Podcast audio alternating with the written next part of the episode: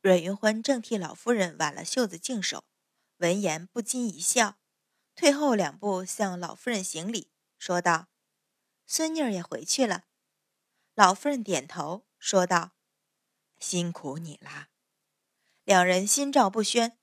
阮云欢浅浅一笑，再施一礼，退了出来，一边向院子外走，一边向跟着的红莲道：“你去前院，唤赵成进来见我。”红莲应命而去，隔不了片刻，便领着赵成进来。赵成磕了头，低声回道：“小姐放心，依小姐的吩咐，事情已经办妥。昨儿老爷宿在小晴姑娘那里，一夜未歇。”阮云欢点头，问道：“前几日我让你查的人呢？”赵成忙从怀中取出几张纸来说道。这几个人已查得清楚，虽说表面上与秦家无干，实际暗中却有来往。一些贪墨舞弊的事，也都是秦家设法嫁祸到四老爷头上。只是他们手上有了四老爷的亲笔签押，怕是不能过明路处理。阮云欢微微挑眉，说道：“不能过明路，那便来暗的吧。”将那几页纸一翻，问道。那些证据可找到了？赵成回道：“只找到两家，因是救命的东西，向来都藏在密处。”阮云欢冷笑道：“无妨，既然是救命的东西，没了命，自然也就没了东西。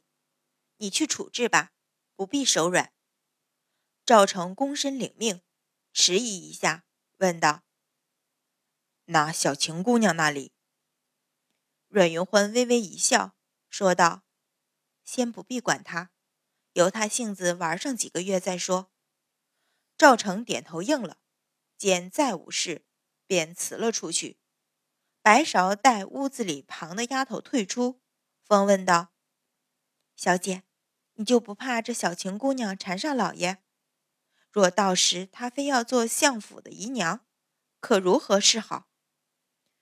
阮云欢微微一笑，说道：“这位小晴姑娘要的可不是区区姨娘，荣华富贵也未必拴得住她。我们且瞧着吧。”白芍眨了眨眼，挤在她身旁坐下，好奇问道：“小姐，你只隔着墙听她唱了半首曲子，怎么就知道她定能迷住老爷？”阮云欢唇角微勾，缓缓笑起，淡道。我猜的，这个小晴正是不久前阮云欢在邺城归来客栈听到唱曲的姑娘。阮云欢命人将她买来，调教几日之后，安排了昨夜和阮一鸣的相逢。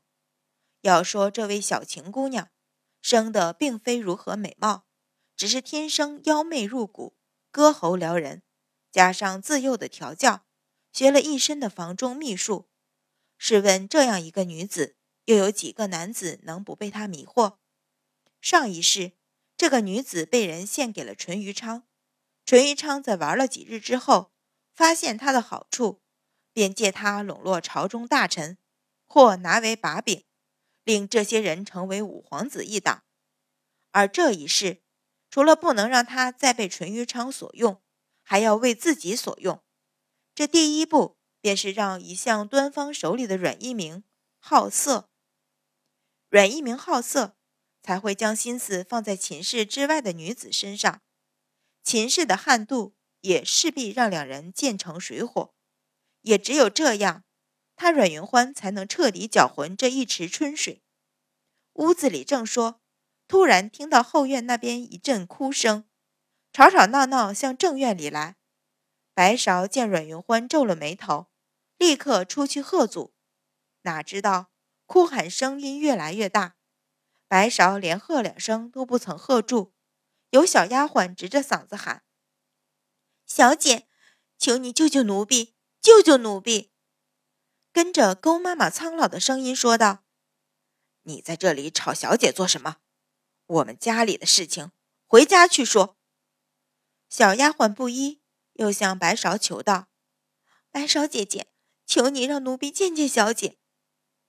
阮云欢细细分辨，似乎是那春儿的声音，便道：“白芍，你让他外间等着。”屋外春儿连应，勾妈妈的声音却道：“不过是小事，不该惊动小姐。”跟着狠声道：“死丫头，还不快走！”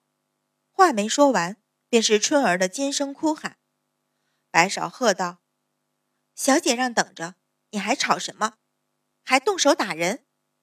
院子里这才静了下来。白芍转身进来，皱眉道：“小姐，如今这些奴才越发不像话，什么事儿都跑来小姐跟前儿。”阮云欢淡淡一笑，说道：“听着是春儿和那婆子有什么事不对。”我们不妨听听。由他服侍换了身衣裳，才出到外室。外室里，春儿正跪在当地，哭得泪痕狼藉。一旁勾婆子一脸焦急，双手拽着她一条胳膊，正低声说着什么。见阮云欢出来，不甘愿地放了手，却仍然横眼去瞧春儿。春儿一见阮云欢，忙爬了两步上前，连连磕头。求道：“大小姐，求你救救奴婢，救救奴婢。”勾婆子脸色一阵青一阵白，干笑两声道：“大小姐，这丫头不懂事，些许小事也来烦大小姐。大小姐大人大量，莫要和她计较。”阮云欢淡淡扫他一眼，才望向春儿，说道：“你出了何事？说来听听。”春儿听他语气淡漠，脸色越发苍白，连连磕头，哭道：“大小姐，奴婢实在是没有法子，才来求大小姐，求大小姐救奴婢一命。奴婢当牛做马，也心甘情愿。”白芍皱眉道：“春儿，你有什么事快说，你不说，大小姐如何知道能不能救你？”春儿忙抬了抬头。抬袖擦掉眼泪，说道：“大小姐，我我外婆欠了外边硬子钱还不上，要用奴婢的身子去抵债，奴婢不肯，她便来强拉，求大小姐救救奴婢。”宫妈妈一听，忙道：“大小姐，别听这丫头胡说，老奴是她亲外婆，哪里能够？只是让她去家里住几日罢了。”她便哭死闹活的，让我家去，还不是送给那些人糟蹋？春儿大声哭了出来，指着他道：“上个月你刚将杨儿送了半条命，如今又来害我，什么亲外婆？我我几时对不住？你为了自个儿要将我们舍了去？”杨儿，阮云欢挑了挑眉。春儿抽噎的道：“杨儿是奴婢的弟弟，在建安侯府当小厮的。上个月那些人追债追得紧了，他，他，一手指着勾妈妈，狠声道：他便将杨儿骗出府去，给了那些禽兽亵玩。可怜杨儿，可怜杨儿才七岁，整整半个月下不了床。”南风的盛行向来不衰，上至公卿，下至黎民，均不在少数。其中的凌辱虐待，犹在女子之上。白芍听得怒气上涌，上前将勾妈妈一脚踹翻，喝道：“老奴，你还是人吗？”勾妈妈见已经瞒不住，才在地上老老实实跪下，心里却满是不服，咬牙道。莫说杨儿还是建安侯府的人，便是老奴和春儿，也是夫人从建安侯府要了来的。建安侯府还不曾说什么，大小姐又何必过问？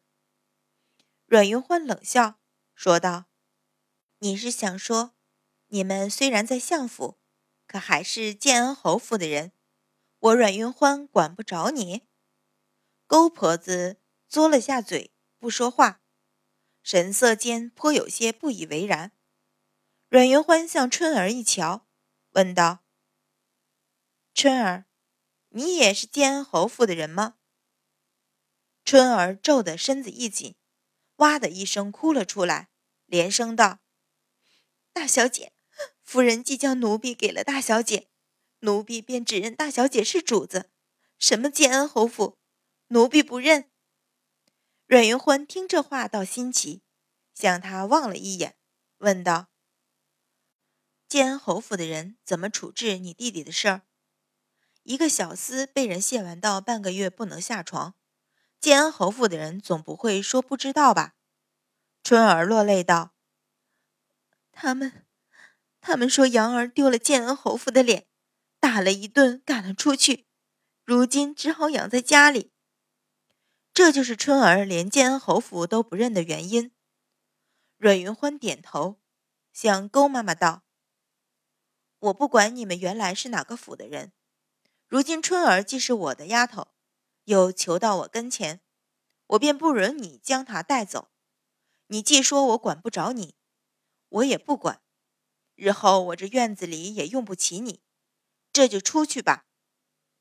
赶出去不用，这可是断了活路。”勾妈妈脸色大变，立刻软了口气，连连磕头求道：“大小姐，老奴不会说话，万不是那个意思，还求大小姐开恩。”阮云欢冷笑道：“你不会说话，偏我只爱用那会说话的。”再不想听他啰嗦，向白芍道：“你带几个人将勾妈妈送回夫人那里，就说我阮云欢用不起。”白芍点头应命，哪里管勾妈妈的连声哀求？一叠连声换几个人进来，不容分说，将勾妈妈插了出去。春儿低头伏跪在阮云欢脚边，咬唇听着勾妈妈杀猪般的声音去了，整个人微微颤抖，却一言不发。阮云欢向他瞧了一眼，想起前几日他还给勾妈妈求情。如今这样子，定是伤了心，不由一叹，说道：“你先回去吧，这几日外头有什么事，交给旁人去办，你先不要出府。”春儿又落下泪来，哽声道：“谢大小姐。”又磕了几个头，才被红莲等人劝了回去。阮云欢向白芍一瞧，说道：“你知会赵成，查一下此事。”白芍应命出去，到了晚上，赵成便传回信儿来，春儿所言句句属实。第二日一早，阮云欢如常去给老夫人请安，刚一进紫竹院大门，便见丁香立在门外，向他直使眼色。阮云欢不知何事，慢慢走近，便听到秦氏气怒的声音：“如今越发没了规矩，我可不管了。”相爷，你瞧着办吧。阮云欢挑了挑眉，又向丁香瞧了一眼，心里明白是和自己有关，便向他点了点头。丁香便向里回道：“老夫人、老爷、夫人、大小姐来了。”说着打起了帘子。阮云欢跨进门去，当先向老夫人见了礼，才又转向阮一鸣和秦氏行礼，说道。爹爹，母亲安好。秦氏冷哼一声，说道：“你少生点事，我便好得很。”阮一鸣叹了口气，命他免礼，问道：“云欢，究竟是何事？你母亲赏你的奴才，你又命人送了回来，还打得一身的伤。”一身的伤。阮云欢挑眉，好笑道：“爹爹。”女儿送他回去，是因他口口声声说自个儿是建安侯府的人，女儿管他不着。女儿即使唤不动，又为何要留着他？还有，莫说女儿没有打他，便是打了他，也不过是教训奴才。难不成母亲将他给了女儿，不是给女儿使唤，是让女儿当祖宗供着不成？